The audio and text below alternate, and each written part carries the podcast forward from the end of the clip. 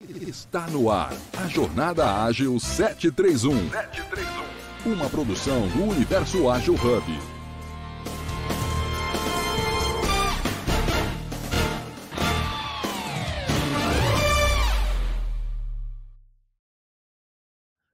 Junto uma apologia com meu nome, de, que, que é Fernando Belo. Né? Eu trabalho com internet há 17 anos, pessoal. Eu comecei há muito tempo atrás quando ainda existia a, a, famosa profissão de web designer. Então, eu comecei como web designer. Me formei em desenho industrial na PUC, né? depois fiz um MBA em marketing, passei por diversas empresas, cheguei, comecei como web designer em agências, então tenho uma noção aí de código, HTML, CSS, e por aí vai. Mas, né, ao longo do tempo, descobri que a minha paixão era muito mais relacionada a produto e dados, né? Então, passei por algumas empresas grandes, startups, passei por, por exemplo, empresas como a L'Oréal, né, a OLX, o iFood, e startups como a Smart Age, que é uma agência de marketing em Nova York, que foi um grande desafio trabalhar com uma agência de marketing e trazer toda a metodologia de produto para essa agência, tá? E a Lemoney, onde eu conheci o Paulo. Basicamente é isso aqui me apresentando. São muitos anos, 10 anos com produto e 17 anos trabalhando com, com internet de maneira geral, tá, pessoal? Acho que é minha vez agora, né? Maravilha. Obrigada, Fernanda, obrigada, Paulinho, obrigada a todos nessa manhã de terça-feira. Meu nome é Vanessa Blas. É, na foto, estou sorrindo, cabelos castanhos jogadinhos de lado, é, olhos castanhos, e eu estou na camisa preta, é, eu estou aqui na varanda de casa, eu sou mulher branca, estou muito feliz dessa conversa, aprender bastante aqui sobre produtos, e a gente é, colocou, Fernando, na verdade o Paulinho, é, que isso é um, não é um home office, é um, um word office, não é isso, Paulinho? Porque não é que você está trabalhando só de casa, você está trabalhando remoto, você está trabalhando pelo mundo, né? E essa experiência vai ser muito legal de ouvir aqui. É, eu acho é. que é até legal, Fernando, retomar aí onde você está e, e para onde e, e, e para onde você trabalhava, né? Assim, conta Sim. um pouquinho para gente. É, hoje eu estou aqui, gente, nos Estados Unidos. Eu estou em North Haven, né, no estado de Connecticut. É, como eu já estava trabalhando remoto há quase seis anos. A minha esposa recebeu um convite para trabalhar como pesquisadora na Universidade de Yale. E na mesma hora eu topei, né? Eu falei, cara, tô trabalhando remoto, então a gente pode. Para mim, é, é, é, não vai fazer nenhuma diferença eu, eu, estar no Rio de Janeiro ou eu estar em North Haven, onde eu estou no momento. Falei, simbora! É uma grande experiência para você, é o seu sonho é, trabalhar numa grande universidade. Então, ela recebeu esse convite para trabalhar em Yale, que é uma grande faculdade aqui, de, principalmente relacionada à medicina e ciência, tá? E hoje eu estou aqui trabalhando remotamente dos Estados Unidos, uma pequena diferença de fuso, que é só uma horinha, galera. Então é bem, bem tranquilo, tá? Quando eu comecei a trabalhar com o Fernando, a gente também tinha parte da equipe que não estava necessariamente no Brasil. Então estava na, na região leste dos Estados Unidos, principalmente ali na, na Califórnia, hum, perdão, na Flórida, é, entre Miami e Orlando, e a gente vivia um pouco essa realidade, né, Fernando? Entendeu? Tanto o, o, o, CEO quanto o CEO ficavam né, nesse movimento mais pendular, e eu já tinha tido experiências de trabalho remoto antes, ali foi um pouco mais intenso, Fui para algumas empresas, tanto é, mais startups quanto grandes empresas que estavam começando a implementar o modelo de trabalho remoto. É, é, depois a gente fala de trabalho remoto, por exemplo, no caso de uma grande telecom que eu trabalhei, todo membro da, da equipe tinha uma semana trabalhando remota, um, um dia na semana trabalhando remotamente. Mas é, eu acho que a maneira como isso era encarado era, era um pouco diferente do que é encarado hoje para a gente no pós-pandemia. E, e, hoje é uma realidade de todo mundo, principalmente das áreas de tecnologia, produto e agilistas. Né? Então a ideia é a gente falar um pouquinho aqui da história, vou começar a mergulhar já falando um pouco da história, porque parece que isso foi inventado na pandemia, e não foi. Isso tudo que a gente está falando foi, é pré-pandemia, sabe?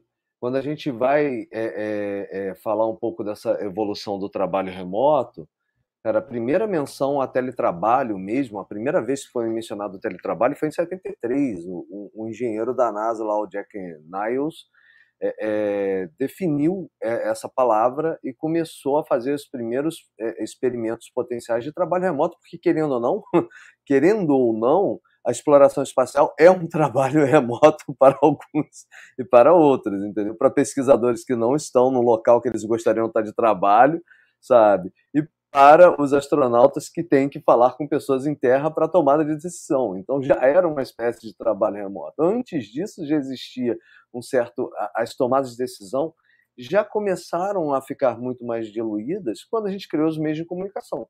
Então, é, é, é de fato, essa figurinha um pouco estranha já, é, é, já existia. Eu brinco que antes do trabalho remoto existia o trabalho em lugares remotos.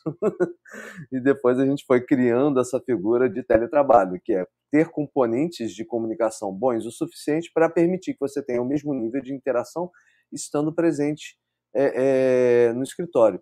Deixa eu fazer um adendo aqui rapidinho, que eu vi que o Sávio entrou na sala e o Sávio é um outro querido conhecido meu e, eu queria muito que ele se apresentasse aqui, sabe?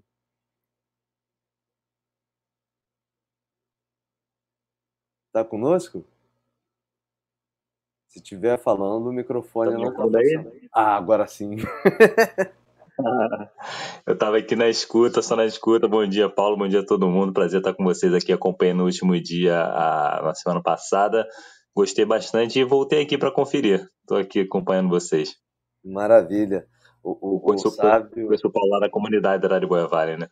Exatamente, são os, os, empreendedores, desenvolvedores e produtores de Niterói, sabe? Então, em homenagem ao Araribóia, que é o índio, que fica ali em frente das barcas protegendo a gente, é o Araribóia Valley.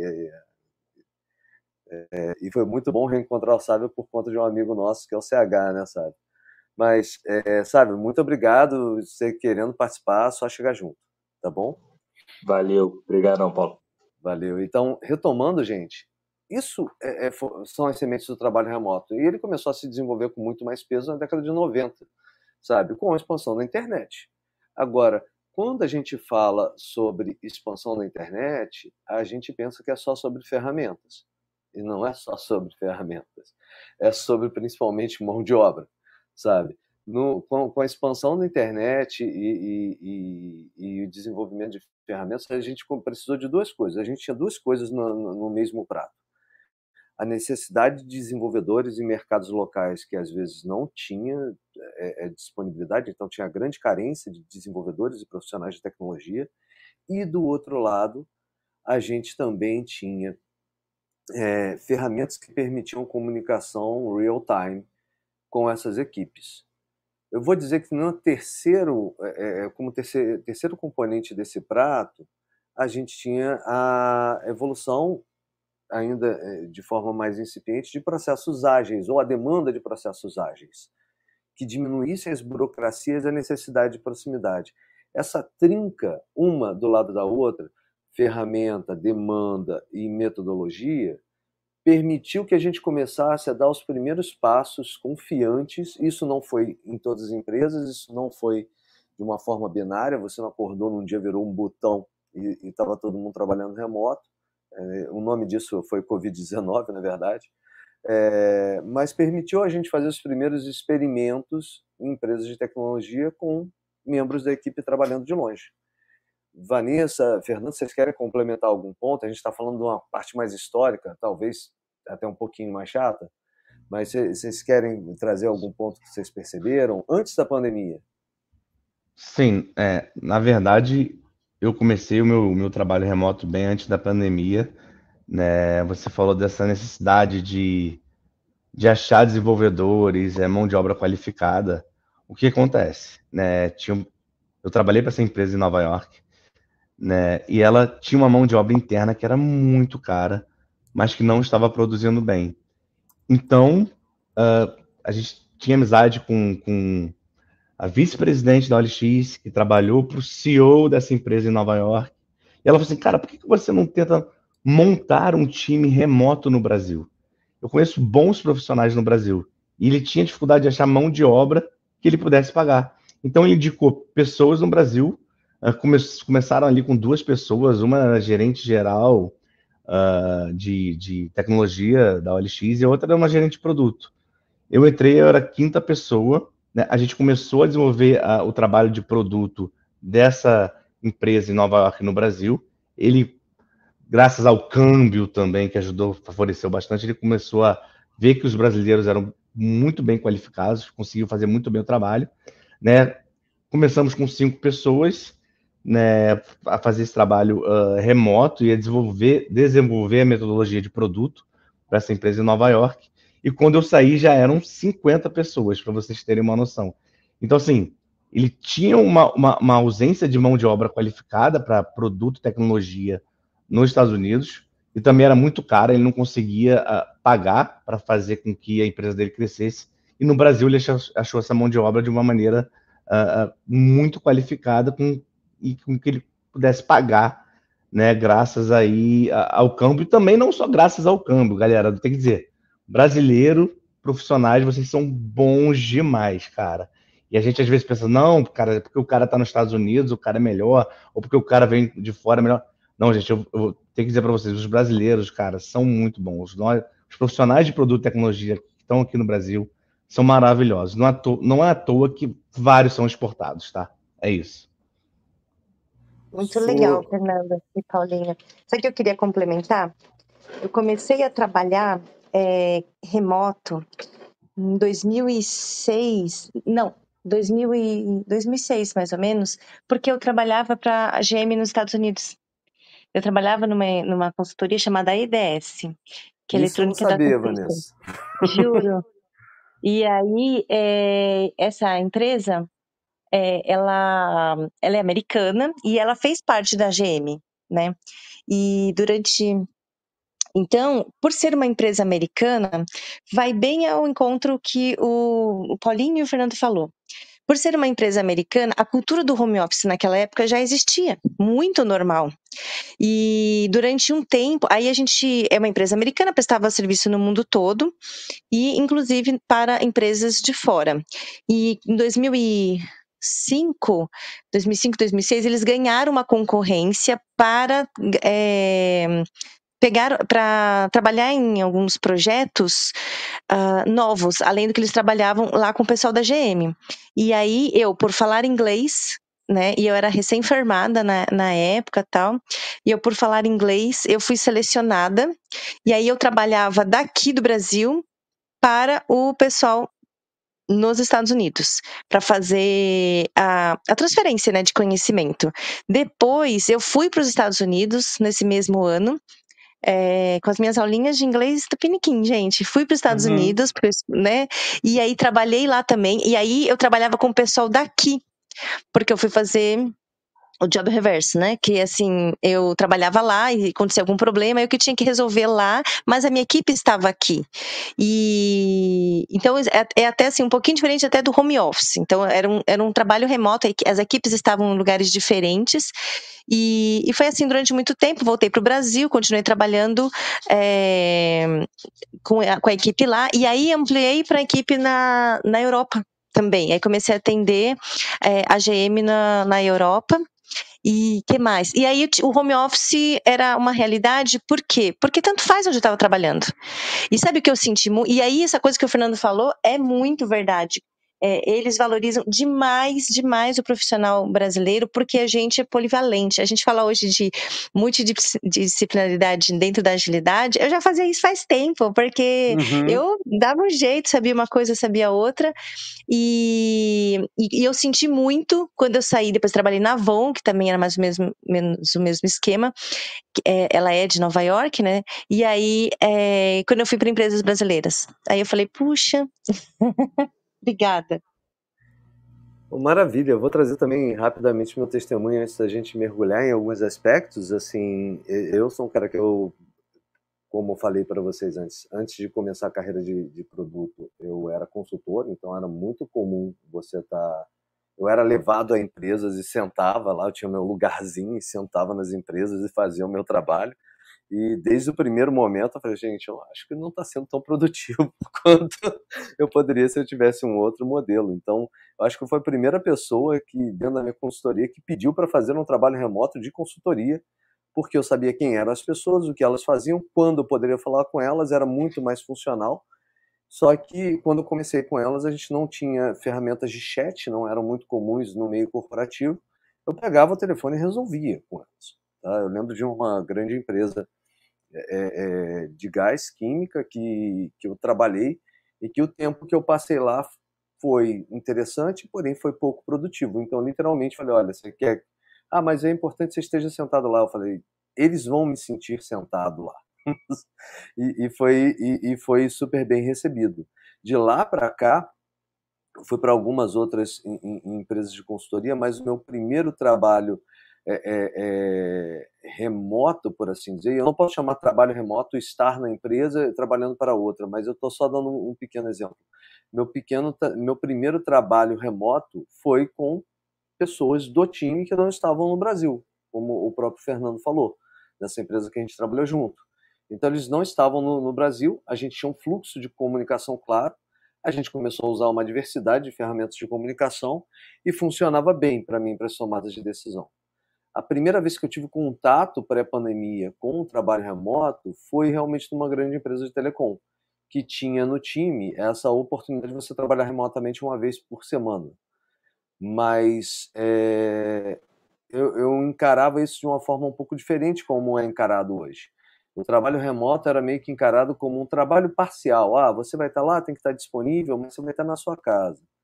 A maneira como o trabalho remoto foi implementado é, durante a pandemia e a maneira como eu encaro no mercado de tecnologia é um, mercado, é um trabalho de 100% de disponibilidade. Você tá, assim, e, e é esse é o, é o tipo do problema que cria crises é, é, entre modelos híbridos, sabe? Se você entender que o trabalho remoto é um trabalho de 100% de disponibilidade, que você está lá trabalhando da sua casa, bateu 9, terminou 6, terminou 7, você vai levantar, não vai dar problema, sabe? Só que a gente vai ver um pouco mais à frente que não é tão simples assim. Principalmente durante a pandemia não foi tão simples assim, porque ao te verem sentado em casa, era muito fácil que as coisas se, se interpolassem. Mas eu vou é, aproveitar que a gente está nessa fase aqui da conversa, então a gente acabou de citar a pandemia. Me conta um pouco da experiência de vocês que já tinham experiência com trabalho remoto, como é que foi a chegada da pandemia? Nossa, Paulo, acho que assim, cara, foi, foi super difícil, né? Porque o, trabalho remoto ele já promove um isolamento social.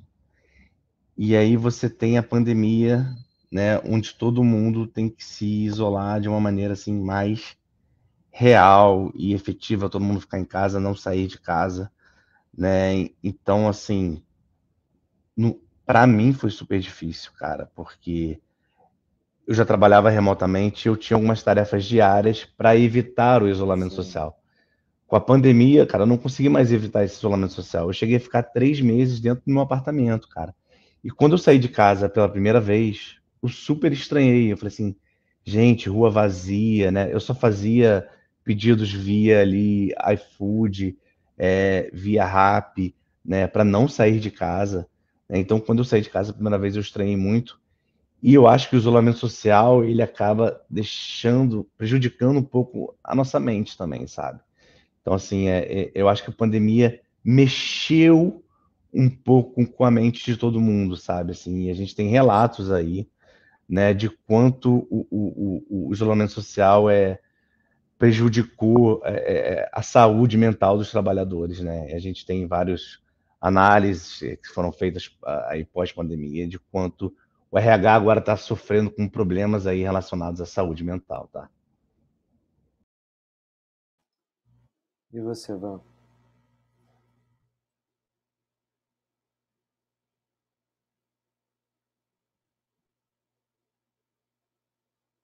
É, eu vou, vou seguir aqui no lugar quando a Vanessa puder, ela complementa. Eu, eu entendo totalmente o que você falou, porque assim, eu já vislumbrava essa possibilidade de trabalhar remotamente. A empresa que eu trabalhava me dava essa oportunidade.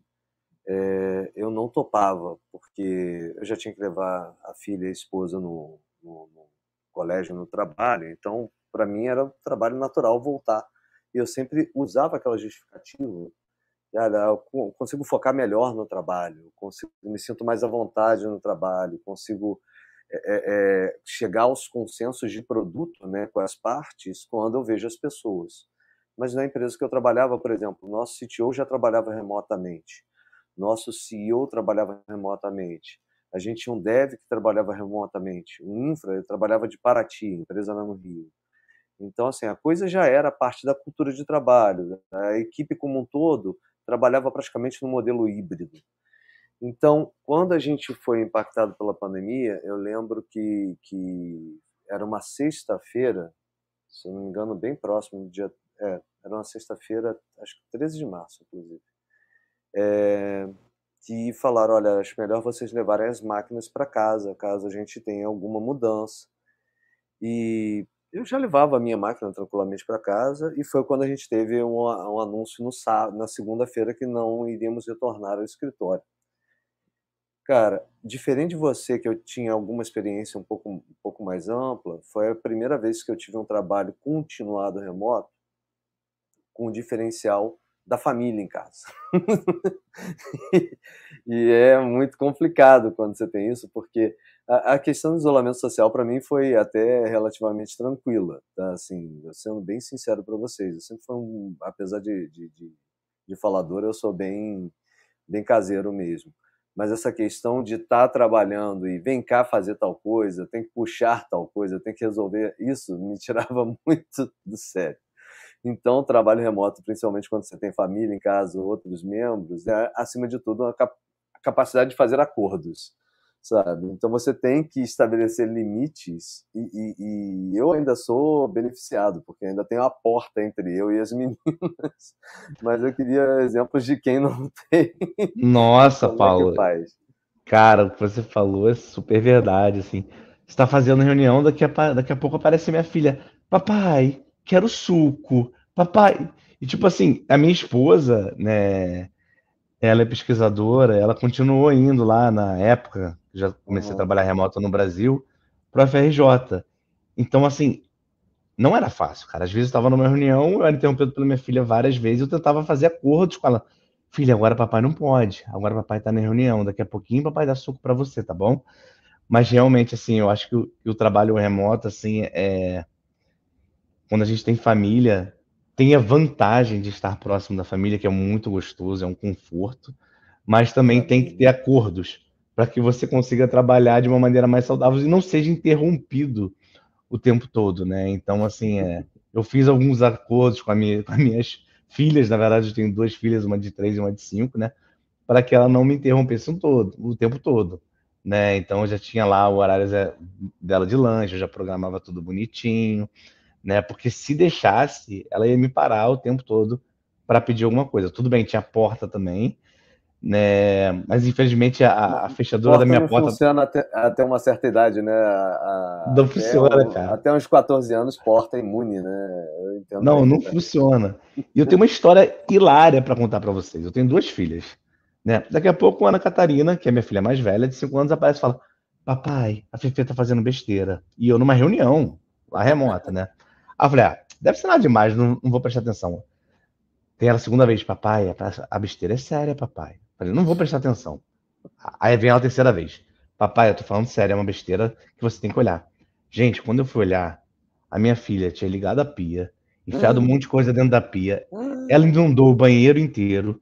Ela inundou a, a, a área de serviço inteira. Ela passou batom nas paredes, batom no, no, no, espelho e batom na cara toda. Ou seja, tive que interromper o meu trabalho remoto e cuidar da casa para ver toda a besteira que a minha filha mais nova, Maria Fernanda, havia feito. Então, assim, esse é só um dos exemplos do que aconteceu comigo no trabalho remoto, quando eu é, é, achei que a minha filha estava falando algo que não fosse tão sério, mas realmente era sério e me obrigou a parar, tá? Eu não sei se vocês têm algumas experiências assim parecidas, tá? Mas essa foi bizarra, assim. Eu queria eu voltei, muito ouvir. Gente. Eu voltei, eu estava dando medicação para o meu filho, que tem os horários dele. É, mas é, é, a pandemia, quando no começo, assim, foi assustador, mas é, ao mesmo tempo foi essa possibilidade de estar perto de casa. Eu sentia muita gratidão também, porque eu estava Sim. num trabalho que não ia ser impactado é, por eu estar trabalhando de casa. Então eu falava assim, nossa, meu Deus, que privilégio que eu tenho. E, nem vou falar da empresa, que a empresa ficou uma bagunça, porque não era uma empresa é, era uma empresa multinacional, mas não era americana, era francesa e não tinha o costume de fazer o home office. Você vê que uma cultura do país, a cultura ela influencia bastante. Era uma empresa francesa, foi aquela correria, a gente já levava o note para casa, mas é, não tinha infra. Olha que interessante, não tinha Teams, Nossa. não tinha Meet, não tinha Skype, tinha nada. E cada um começou a usar o seu e-mail pessoal é, para poder fazer as reuniões até se adaptarem.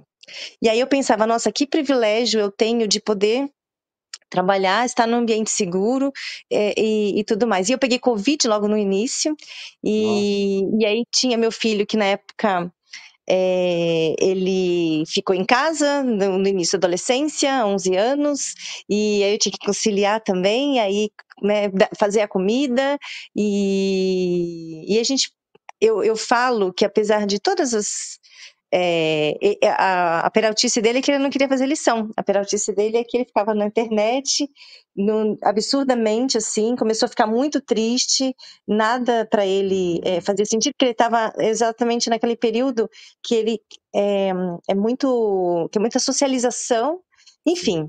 Mas a pandemia, o trabalho remoto, e a nossa área, né, área de produtos, área de projetos, a nossa área, na área de tecnologia, as áreas que puderam passar por isso com um home office, é, eu acho que, que foi muito privilegiado e a gente passou uma ondinha, enquanto lá fora eu olhava e falava, gente, tá um tsunami e a gente está aqui dentro com todas essas possibilidades.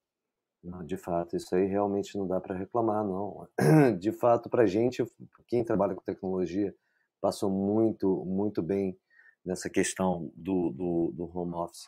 E eu queria, eu vou fazer um reset de sala agora rapidinho, mas eu queria, na, no retorno, eu queria muito que a gente falasse dos desafios e oportunidades desse trabalho remoto que acabou ficando para muitos de nós. Né? E, e principalmente é, é, ver se a gente fala ainda, principalmente, dos novos modelos de trabalho.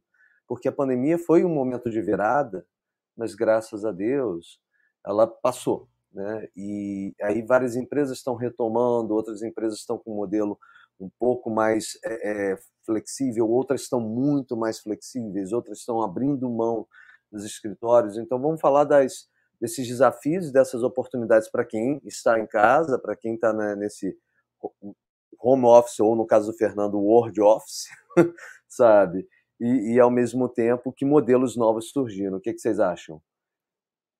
Vou, fa vou fazer o, o, Show de bola. fazer aqui o reset, então.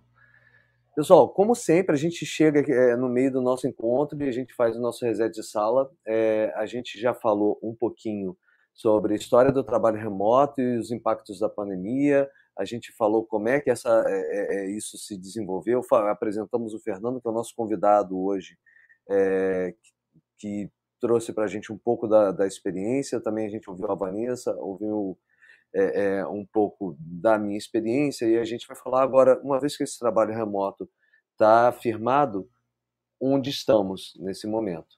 E, para pontuar o reset, estamos no programa Jornada Ágil 731, Encontro Matinal com Agilidade, no dia 25 de abril de 2023, episódio 806, com o tema Trabalho Remoto, sabe? E a gente tinha é, é, tá tendo essa felicidade de falar sobre esse tema, porque parece uma coisa que já está bem resolvida, mas eu brinco que tá, trabalho remoto é igual produto nas empresas. Cada um tem a maneira de fazer o seu, e você vai descobrir, à medida que você passa de uma empresa para outra, as particularidades dela. Estamos aqui com, com o Fernando Belo como convidado, Vanessa Bias como moderadora, e já queria convidar vocês a falar exatamente sobre isso que a gente conversou agora há pouco esses desafios e oportunidades do trabalho remoto que veio para ficar. Assim, quais são os atuais desafios? Os da pandemia a gente sabe, a família aqui o tempo todo, o, isolamento social, né, a, o rearranjo das empresas de forma emergencial. E agora? Como está para as pessoas? E eu queria convidar o, o pessoal que está ouvindo a gente a participar, levantar a mão ou, ou, ou pingar aqui a sua perguntinha no chat, porque eu queria ouvir de vocês também, isso é super importante. Lembrando que é super importante compartilhar essa sala, chamar os amigos, mandar nos grupos de WhatsApp, porque a participação faz o nosso programa maior. Fernando, podemos começar por você? Eu até posso levantar a bola aqui. Eu vou começar com, com alguns benefícios e malefícios desse trabalho remoto. Aí você me, me acompanha. Primeiro benefício inesperado para muita gente foi o aumento da produtividade. Era esperado uma queda de produtividade por muitas empresas e eu acho que isso foi um baita benefício, sabe? É, é, e um malefício, e eu vou trazer um benefício e um malefício, eu vou te convidar a falar o mesmo, é uma comunicação mais desafiadora, sabe? Então a gente aumenta a produtividade, mas ao mesmo tempo, como é que se comunica se você não pode ir lá falar com a pessoa? O que, que você acha, Fernando?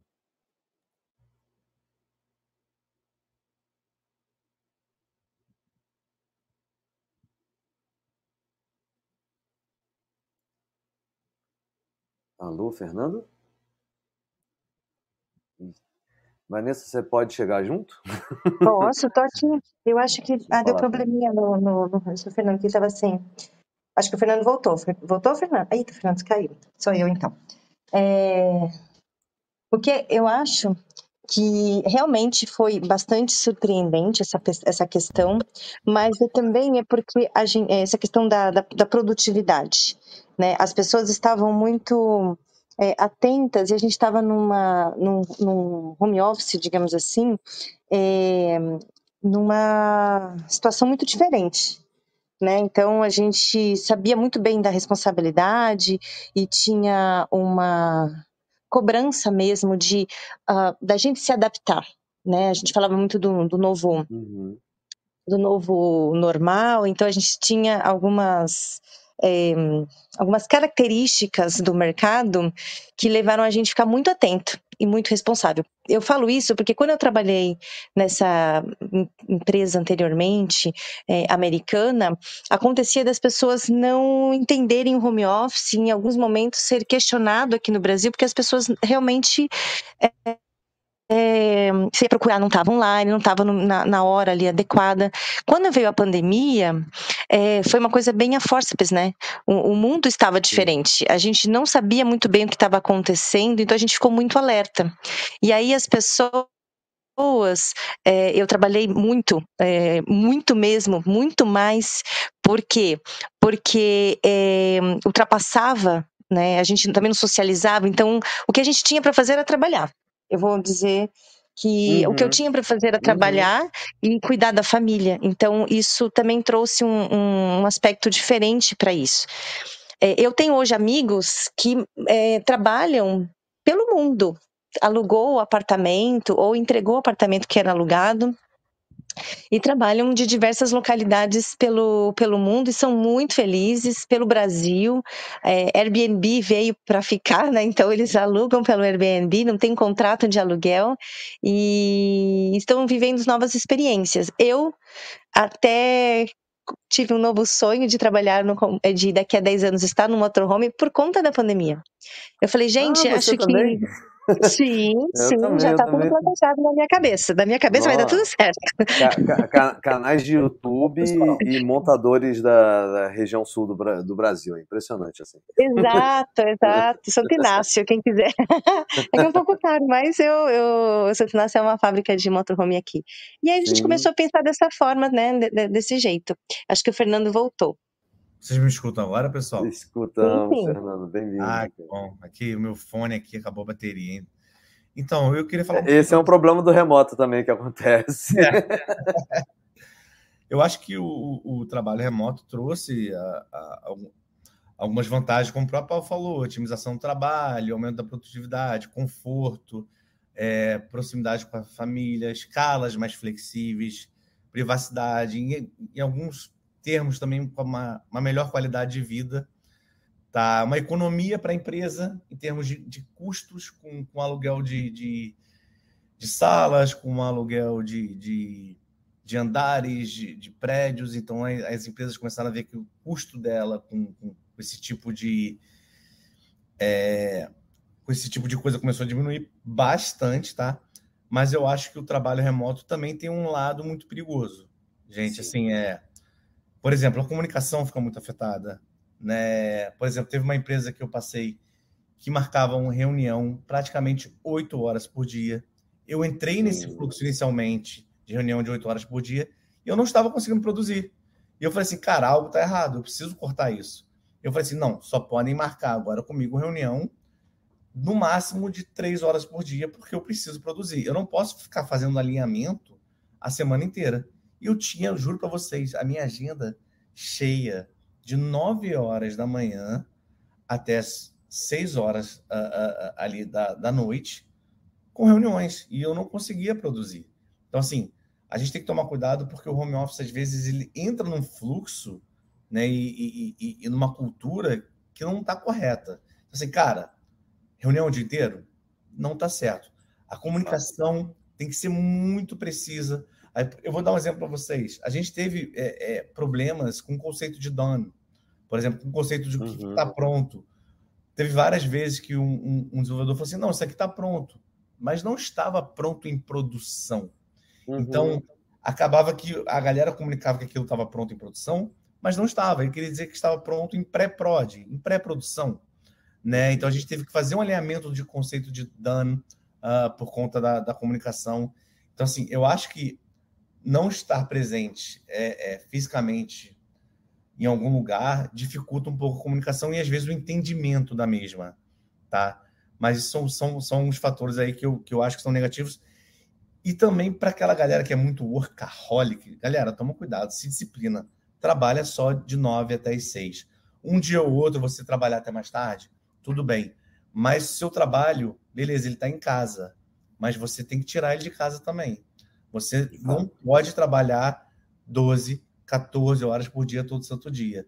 Em algum momento você tem que, tirar, tem que tirar o trabalho de você, porque senão você deixa de ter uma vida saudável também, tá, galera? Então, muito cuidado com isso. Se discipline para ter um horário ali mais regulado. Não entra nessa, nessa cultura de, de, de, de, de workaholic, de ficar trabalhando todo dia, 12 horas por dia, porque isso também faz mal, tá? E tem provas, estudos que mostram que isso faz com que a sua produtividade caia, galera. Então, é isso. Muito cuidado com, com a comunicação, né? Se disciplinem para não trabalhar demais e se disciplinem também para não trabalhar de menos. Eu já tive casos que simplesmente começou a pandemia e uma pessoa praticamente parou de trabalhar. É, infelizmente, a gente teve que desligar essa pessoa. E era um ótimo profissional quando ele trabalhava presencialmente, entendeu? Sim. Mas com a pandemia ele não soube administrar isso, não soube administrar essa autonomia e independência que o home office também traz, tá? É isso. É, é, é, muito complicado, né, Fernando? Quando a gente vai olhar, por exemplo, trabalhar de casa é um, é um exercício de autonomia, sabe? E assim, é, essa autonomia, ela, ela é, acima de tudo, um acordo de confiança, sabe? Então, assim, a, a, é muito complicado, porque quando eu fui dispor lado a lado os benefícios e os malefícios do, do, do trabalho remoto, Cara, beleza. É, é... Vou dar um exemplo aqui que vocês não citaram. Poxa, redução de custos. Maravilha, redução de custos. Mas, ao mesmo tempo, né, redução de custos para a própria empresa. Ao mesmo tempo, tem uma falta de infraestrutura do profissional em casa também. Que ele vai ter que comprar equipamentos a mais. Ele vai ter um gasto de eletricidade a mais. O mobiliário que ele tinha de escritório, que era usado duas horas por dia no máximo, passa a ser usado 10, 14 horas por dia. Vou dar um exemplo super básico. Eu tenho uma, cadeira de escritório que eu comprei praticamente ano passado e eu já acho que ela já chegou ao seu limite, sabe? Então, por exemplo, ah, eu tenho capacidade de flexibilidade de horários, ótimo, mas é muito fácil você quebrar e ter problema de a, a, primeiro, é, é isolamento social e segundo, a dificuldade em separar a vida pessoal e profissional, sabe? Então, por exemplo, é muito fácil você ir ao banheiro levando o celular para ver se alguém vai fazer algum comunicado para você. E, e, então, assim, eu acho que isso tudo pode ser produzido, pode ser trabalhado se a gente entender os modelos de trabalho e alguns casos de sucesso, algumas práticas, algumas ferramentas que a gente pode usar, sabe, para poder para poder seguir adiante. É, eu vou dar aqui alguns exemplos é, básicos, só voltando um pouco no modelo de trabalho que acabou ficando pós-pandemia, né? Então, a gente tem como modelo de trabalho hoje os três famosos modelos presencial, híbrido e remoto. Eu trabalho no modelo remoto. Tá? Eu tenho um escritório da, da empresa que eu trabalho em outra cidade, em São Paulo, moro no Rio de Janeiro. Uma vez a cada X meses eu vou lá, faço algumas reuniões presenciais, a gente passa uns dois, três dias trabalhando junto, quando tem eventos, e eu retomo isso. Então a gente usa esse momento, ao invés de consolidar tudo de alinhamento, alinhamento, alinhamento, para ser o grande alinhamento. Então também é o meu momento de one-on-one, -on -one, sabe? O pessoal do híbrido, eles dividem um pouco isso. Então a reunião geralmente de alinhamento é, é, é nos dias presenciais na empresa, sabe? E aí eu queria saber de vocês como é que. Ah, e eu, eu não vou só perguntar isso. Além desse modelo, quais são as ferramentas que a gente usa? Já vou dizer as que eu uso. É, não vou citar ferramentas de e-mail, todo mundo já usava antes, mas a gente usa Slack, a gente usa Discord o time de tecnologia, sabe? E, às vezes, para algumas pessoas e para alguns comunicados, a gente acaba utilizando comunicadores pessoais mesmo, como WhatsApp. Então, poxa, o pessoal que é mais red acaba trocando algumas mensagens por WhatsApp, tá? Em outras empresas que eu, que eu trabalhei também, eu trabalhei com Slack e o WhatsApp com algumas pessoas da empresa sabe? E vocês? É, eu acho que eu fico aí na, na mesma linha, né, Paulo? A gente usa o Slack bastante. O WhatsApp, assim, é, é, é, mais um grupo, assim, de ali da, da galera do Squad e tal, que fica conversando mais, mais informal, né? Mas uhum. também serve para avisar quando tem algum acontecimento, assim, é, é, é, muito urgente, né? E às vezes a pessoa não está respondendo o Slack, a gente usa o WhatsApp para falar desse acontecimento urgente que aconteceu. Caraca, aqui também. se o Slack não chegou, o WhatsApp vai. Exato. Se o Slack não chegou, o WhatsApp vai e a pessoa vai ver ali. As pessoas normalmente estão mais conectadas no, no WhatsApp, seja porque tem família ali também, tem, tem uma série de outras pessoas com quem elas já estão conversando, né? Que não são só do trabalho. Né? Mas eu acho que quando a gente trabalha remoto, a gente tem que deixar tudo muito compartilhado. Sim. Tudo tem que ficar muito claro. Então a gente usa aí. O Google Drive, que eu não citei. é, uma série de dashboards né, é, é, lá no Gira, muita documentação no, no, no, Confluence que tem que ficar compartilhada, apresentações e alinhamentos de empresas através do Google Slides, porque tem que ser compartilhado, é, resultados de dados no Google Sheets para estar tá compartilhado com todo mundo. Então, eu acho que é, o trabalho remoto obriga a gente muito a compartilhar. Isso é uma coisa saudável. Bom Eu acho ponto. bastante legal. Assim, você tem que ter tudo as regras claras e compartilhadas. Todo mundo precisa saber como é que funcionam as regras de negócio, né? O, aonde eu tenho que chegar, né? Porque, cara, se você não tivesse compartilhado, o, o trabalho remoto ele fica perdido. As pessoas não sabem para onde ir. Dentro da empresa, você pode ter um líder lá dizendo, cara, você tem que ir para lá, você tem que ir para cá, passar um e-mail.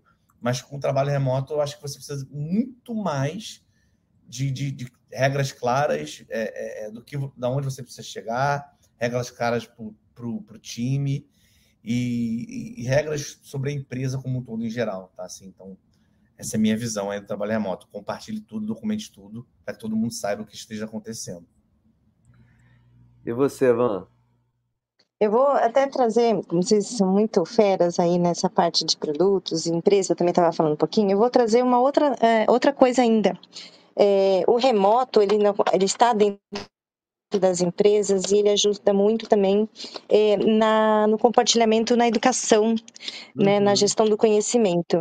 Porque eu participo de, de congressos e aí os congressos online né, é, passaram a ser online e hoje são híbridos, tá?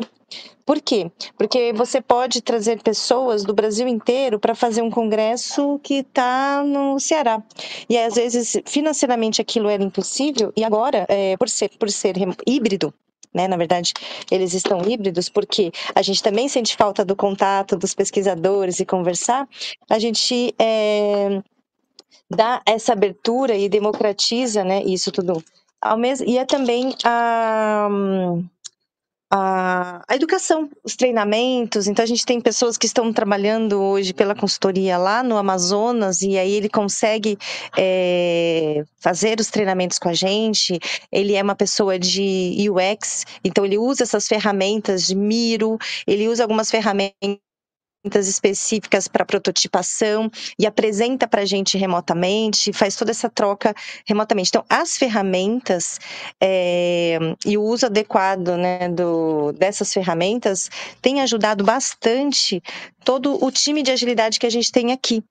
Né? E aqui a gente tem o, todo o pacote Office que nos ajuda também, a gente tem o Azure que nos ajuda, a gente tem o Miro, a gente tem o Canva, a gente foi usando é, tudo que que foi possível ali para nos ajudar. E apesar da empresa que ser uma empresa para os líderes, eles gostam que a gente esteja 100% presencial. É, a gente tem acesso remoto e pode trabalhar. Uhum. Meu filho se acidentou um pouquinho grave aí, e eu vou ficar de casa nas próximas semanas para cuidar dele. Então, essa flexibilidade, o uso correto é, na comunicação, inclusive, o uso correto é, dessas ferramentas, me ajudou muito, né, para tem ajudado muito aí, não só na empresa que eu tô, mas trabalhei na Claro durante esse período de pandemia, é, num projeto, projetos gigantes, e, e, nas, e nos Teams eu tinha uma plateia tinha uma reunião de, com 100 pessoas, por quê? Porque era um projeto de integração entre empresas, então uhum. era praticamente todas as áreas, então funciona muito bem, eu sou super fã, mas tem que tratar com responsabilidade mesmo.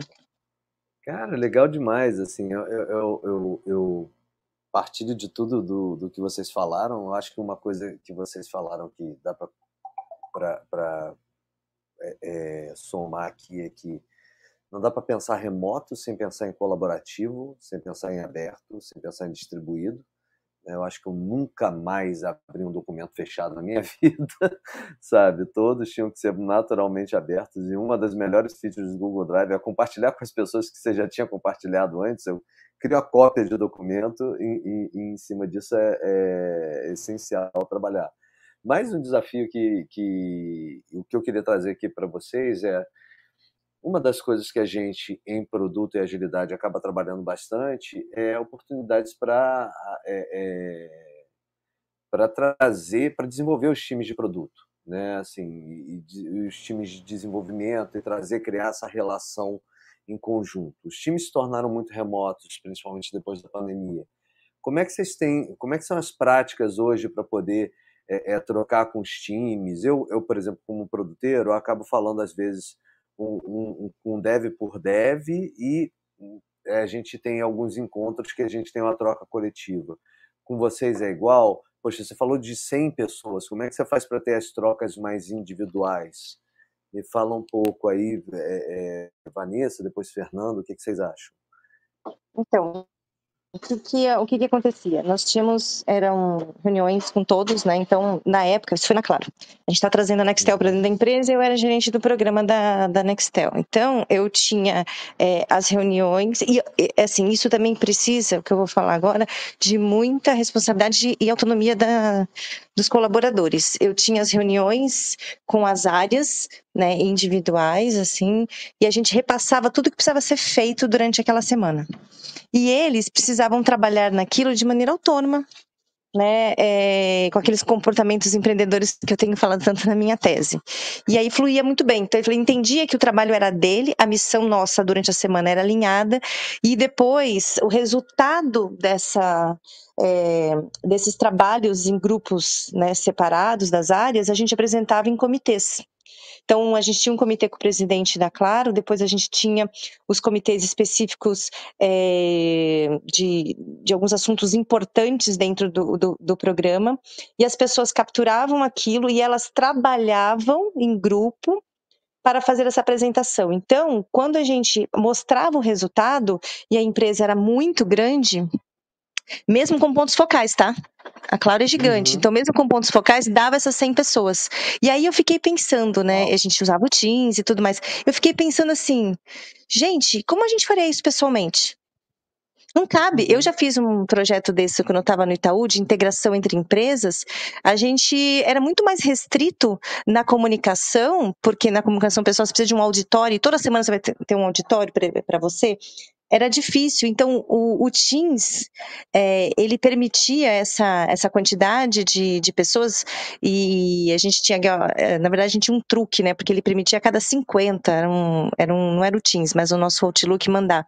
Então, eu, eu tinha algumas agendas para todas o mesmo horário e as pessoas, é, e eu pegava um link e passava para todas, tinha uma restriçãozinha ali de quantidade, mas ele permitia que entrasse, não permitia que enviasse tantos convites.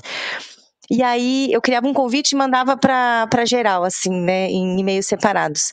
E, cara, isso me ajudou muito. Então, assim, de fazer, as pessoas tinham, é o que eu falei, as pessoas entraram na pandemia de tão despreparadas assim, a gente entrou tão despreparado, tão que a gente focou muito, né? É, e aí elas faziam essa, esses alinhamentos, a gente apresentava e eu fiquei pensando, né, depois, caramba, se fosse presencial, será que ia dar tão certo? É, é, eu já fiz outras vezes, mas eu Vanessa tinha que correr todos os polos das empresas para fazer esses alinhamentos, porque eu ia presencial no, no Itaú, é, e hoje, né, da forma como foi construído, cai a ficha que, cara, eu dentro da minha casa consegui mobilizar um tanto de gente e o negócio deu super certo. É, o projeto foi tinha uma data regulatória, então foi entregue na data, óbvio que tem uma coisinha ou outra depois da pós, da pós-entrega, né? E, por isso que eu falo, você sabendo usar isso, é, ou sabendo usar é, as ferramentas, ou desbravando essas ferramentas, descobrindo outras formas, é, dá muito certo. Em alguns casos, hum. pode até dar mais certo do que se tivesse presencialmente. Oh, maravilha, maravilha. E é, é, eu acho que assim, é, distância física não é justificativa para distância social ou distância emocional, né? Eu acho que a gente pode desenvolver canais onde a gente está com a escuta ativa. Eu ouvi isso de, um, de uma amiga um tempo atrás, que assim, o importante é você estar tá com a escuta ativa independente do canal. Então, assim, importante você estar tá com foco independente do canal. E a gente joga uma desculpa no canal, não que ele não tenha limitações, mas a gente esquece que as habilidades de usar esses canais fazem total, total diferença. É, Fernando, você quer complementar algum ponto? Sim, cara, no, no iFood eu acho que isso deu super certo também. A gente usava um modelo assim que eu vou chamar de modelo decrescente, tá?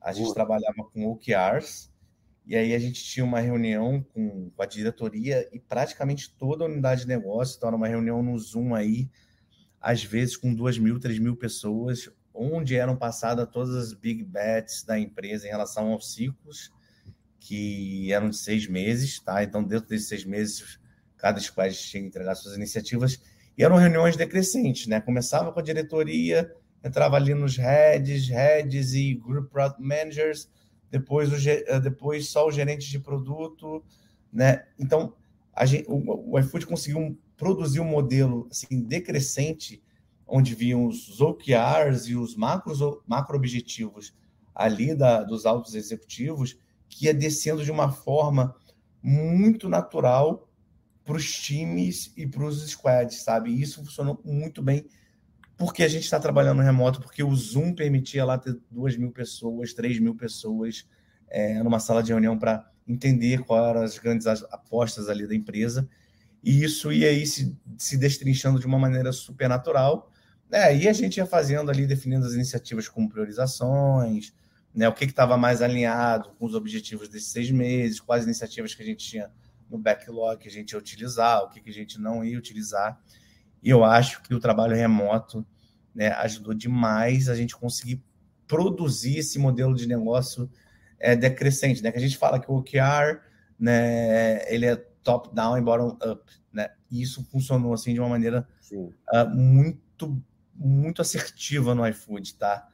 Uma das coisas assim que eu acho assim, que eu posso pontuar como dificuldade também, porque às vezes tinham times que tinham cross funcionalidades, entregas ali que tinham que ser compartilhadas, e que alguns times assim não tinham isso no, no, no como objetivo de ciclo dele.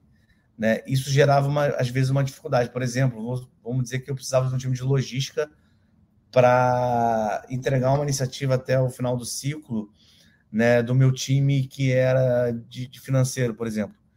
E a, a, a, a minha iniciativa estava dentro do meu OKR, estava dentro do meu plano de negócio, mas não estava dentro do OKR do plano de negócio de logística. Eles tinham que ajudar. Mas eu acho que essa não integração entre iniciativas e metas acabava gerando um conflito, porque eles não estavam tão interessados em trabalhar numa meta, porque não estava ali definido como KPI e como meta deles a serem entregues. Então, às vezes, quando a gente tinha é, é, times que precisavam fazer uma entrega muito grande, é, com vários times uhum. diferentes, de maneira cross-funcional, a gente às vezes utilizava os program managers para ajudar tá, nessa entrega e para organizar, falar, galera, não é só um objetivo de um time, é um objetivo da empresa. Tudo bem que, esse, que essa meta não está no time X ou YZ, mas precisa de ser entregue. E quando o caso ficava crítico, entravam aí os program managers para ajudar mas eu acho que funciona super bem, tá? Esse top-down e bottom-up do trabalho remoto no iFood, tá? É isso, galera. Cara, perfeito. Acho que a gente, é, é, aqui por trás dos panos, a gente tem as nossas pautinhas e a gente passou praticamente todas, né, mano? E, e, eu queria convidar o Fernando agora. O Fernando, nosso convidado hoje, compartilhou todas as suas experiências. Fernando está publicando um livro. Eu queria que ele encerrasse aqui com a gente falando um pouco do livro dele, o Find the Best. Fernando, você pode falar sobre o livro que todo produteiro tem que, tem que ler? Claro, galera. É, na verdade, sempre foi um sonho meu é, escrever um livro, né? Eu já li diversos livros de produto e a maioria deles, assim, é muito aprofundado em algum tema específico ou em algum produto específico, tá? O que, que, eu resolvi fazer? Eu criei meu livro que se chama Find the Best, a Full Product uh, for Guide. Desculpa, galera. É a Full Guide for Product Management, que é um guia completo para gerenciamento de produto. Mas é um livro que foi escrito da, da maneira como é escrito, por exemplo, o, o Não Me Faça Ler, do Steve Krug. É, é uma maneira direta e prática para você aprender o que, que você precisa utilizar no dia a dia para ter uma boa gestão de produto, para ser um, um bom uh, uh, uh, gerente de produto, tá? Ele não se aprofunda em alguma coisa específica. Ele fala assim, cara, a gente utiliza mais Scrum Kanban, então é assim que a gente utiliza, é assim que a gente mensura. Como é que funcionam os OKRs? Quem pode ser gerente de, de, de produto? Como é que eu mensuro as entregas do time se eu estou usando Scrum? Como é que eu mensuro as entregas do, do time se eu estou, por exemplo, é, utilizando Kanban? Eu, primeiramente, escrevi inglês, tá, galera? Porque eu sabia que ia ser mais difícil para mim escrever inglês. Depois eu vou fazer uma, uma versão em português, né? Mas é um guia prático e direto. Você quer a, aprender e ter ferramentas para trabalhar no dia a dia de maneira uh, eficiente como gerente de produto, tá tudo lá, tá? Não, não se aprofunda em, em, uma questão. E tem, tem arquivos de, de, de, de Google Sheets compartilhados, que a gente está falando de trabalho remoto, de compartilhamento, tem frameworks é, de, de, produto que estão sendo utilizados aí é, é, como tendência, como, por exemplo, a ARRR, que é muito famoso. Então, assim, é, é um guia prático. Você quer aprender sobre gerenciamento de produto e, e, e entender o que você vai fazer no dia a dia, cara, compra o meu livro que você vai conseguir aí rapidamente captar o que você precisa fazer e ter toda a ferramenta e, vamos dizer assim, maquinário que possa te ajudar a, a conseguir entregar tudo que você está planejando de maneira bem, bem assertiva e eficaz, tá?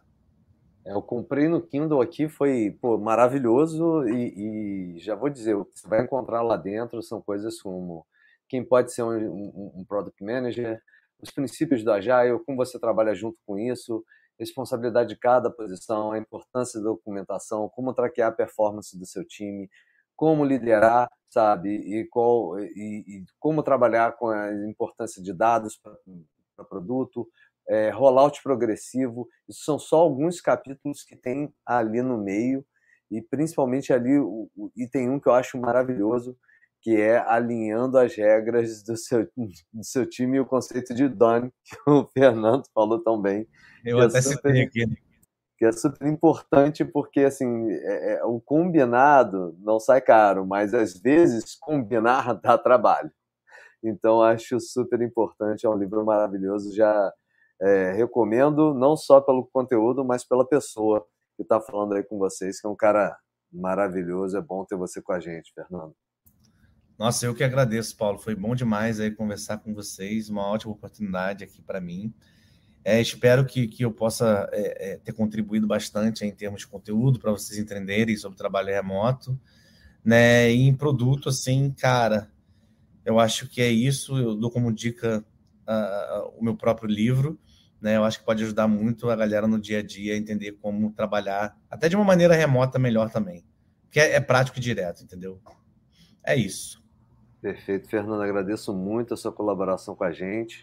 Vale lembrar, um Jornada Ágil feito de forma remota desde o princípio e sempre conosco, sabe? É no, nosso time aqui de casa toda terça-feira, Evelyn Vanessa. Obrigado, Van. Obrigada, viu? Muito obrigado vocês. E vamos encerrar aqui a nossa participação maravilhosa, sabe? Agradeço a participação de todo mundo. É...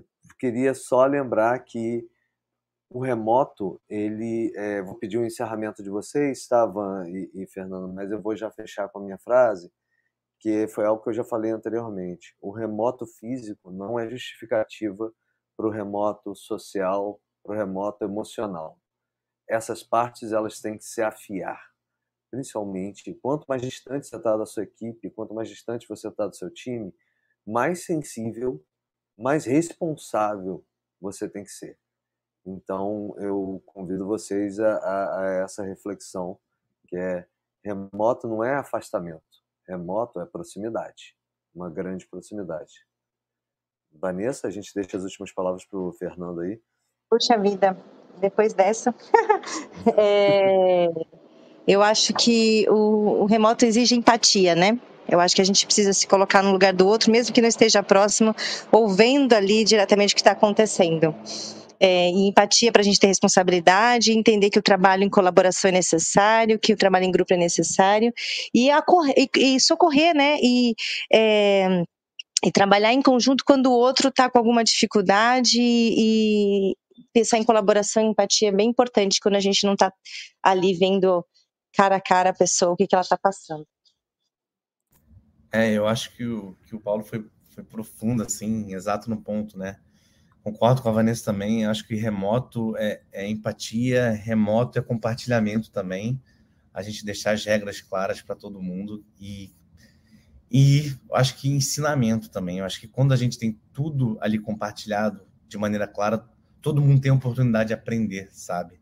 Então, assim, eu acho que o aprendizado é algo que está sendo muito promovido com remoto. E, e essas seriam minhas últimas falas. E muito cuidado, galera para vocês terem uma disciplina também de ou não trabalhar de menos ou não trabalhar de mais, tá? Assim, é, vamos trabalhar de uma maneira saudável, tá? E o remoto realmente não é isolamento social. O isolamento social foi a pandemia, né?